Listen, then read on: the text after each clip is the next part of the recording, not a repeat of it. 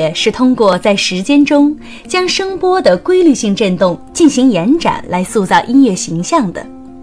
第一讲，我们介绍了音乐的节奏节拍体系，主要讲解乐音在时间轴中的长短结合方式，解析了音乐中的脉搏和振动规律。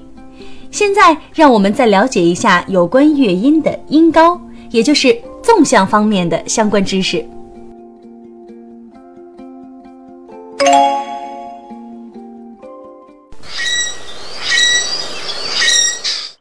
有高，声音有低。音高是由频率决定的，是构成音乐的最基本要素之一。声波振动有规则，听起来高低鲜明的音叫乐音；振动不规则，听起来高低不明显的音叫噪音。锣、鼓、钹等无音高打击乐器发出的声音可以归为噪音。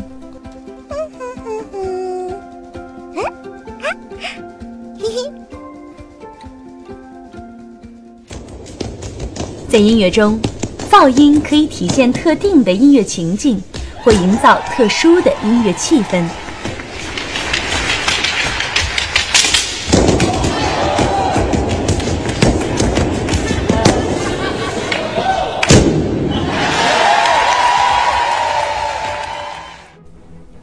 在音乐中担任主要表现任务的主要材料还是乐音，在音乐中。所有使用的乐音构成了一个乐音大家族，那就是乐音体系。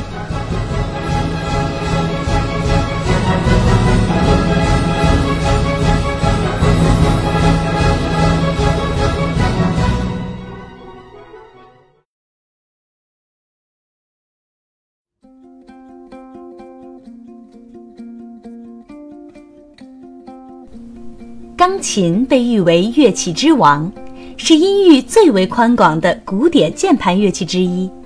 它源自西方，因可以灵活演奏多声部音乐而被广泛使用。通过钢琴键盘，可以直观地看到完整的乐音体系情况。钢琴键盘上有八十八个琴键，每一个琴键对应一个固定乐音。乐音按照由低到高的音高顺序，由左向右排列。钢琴左边琴键的声音是低沉的，右边琴键的声音是高亮的。由低向高的乐音行走，听起来就像是上楼梯。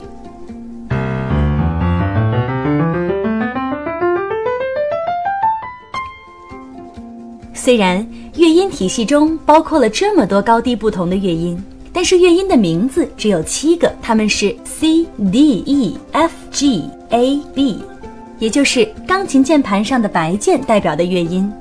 这七个音也被称为基本音级。乐音体系的全部音高是由这七个音名循环使用来标识的。试唱的时候，我们应该会将它们唱作哆、来、咪、发、哆、拉、西。哆来咪发哆拉西，基本音级按照由低到高的顺序排列，由低到高是上行，由高到低是下行。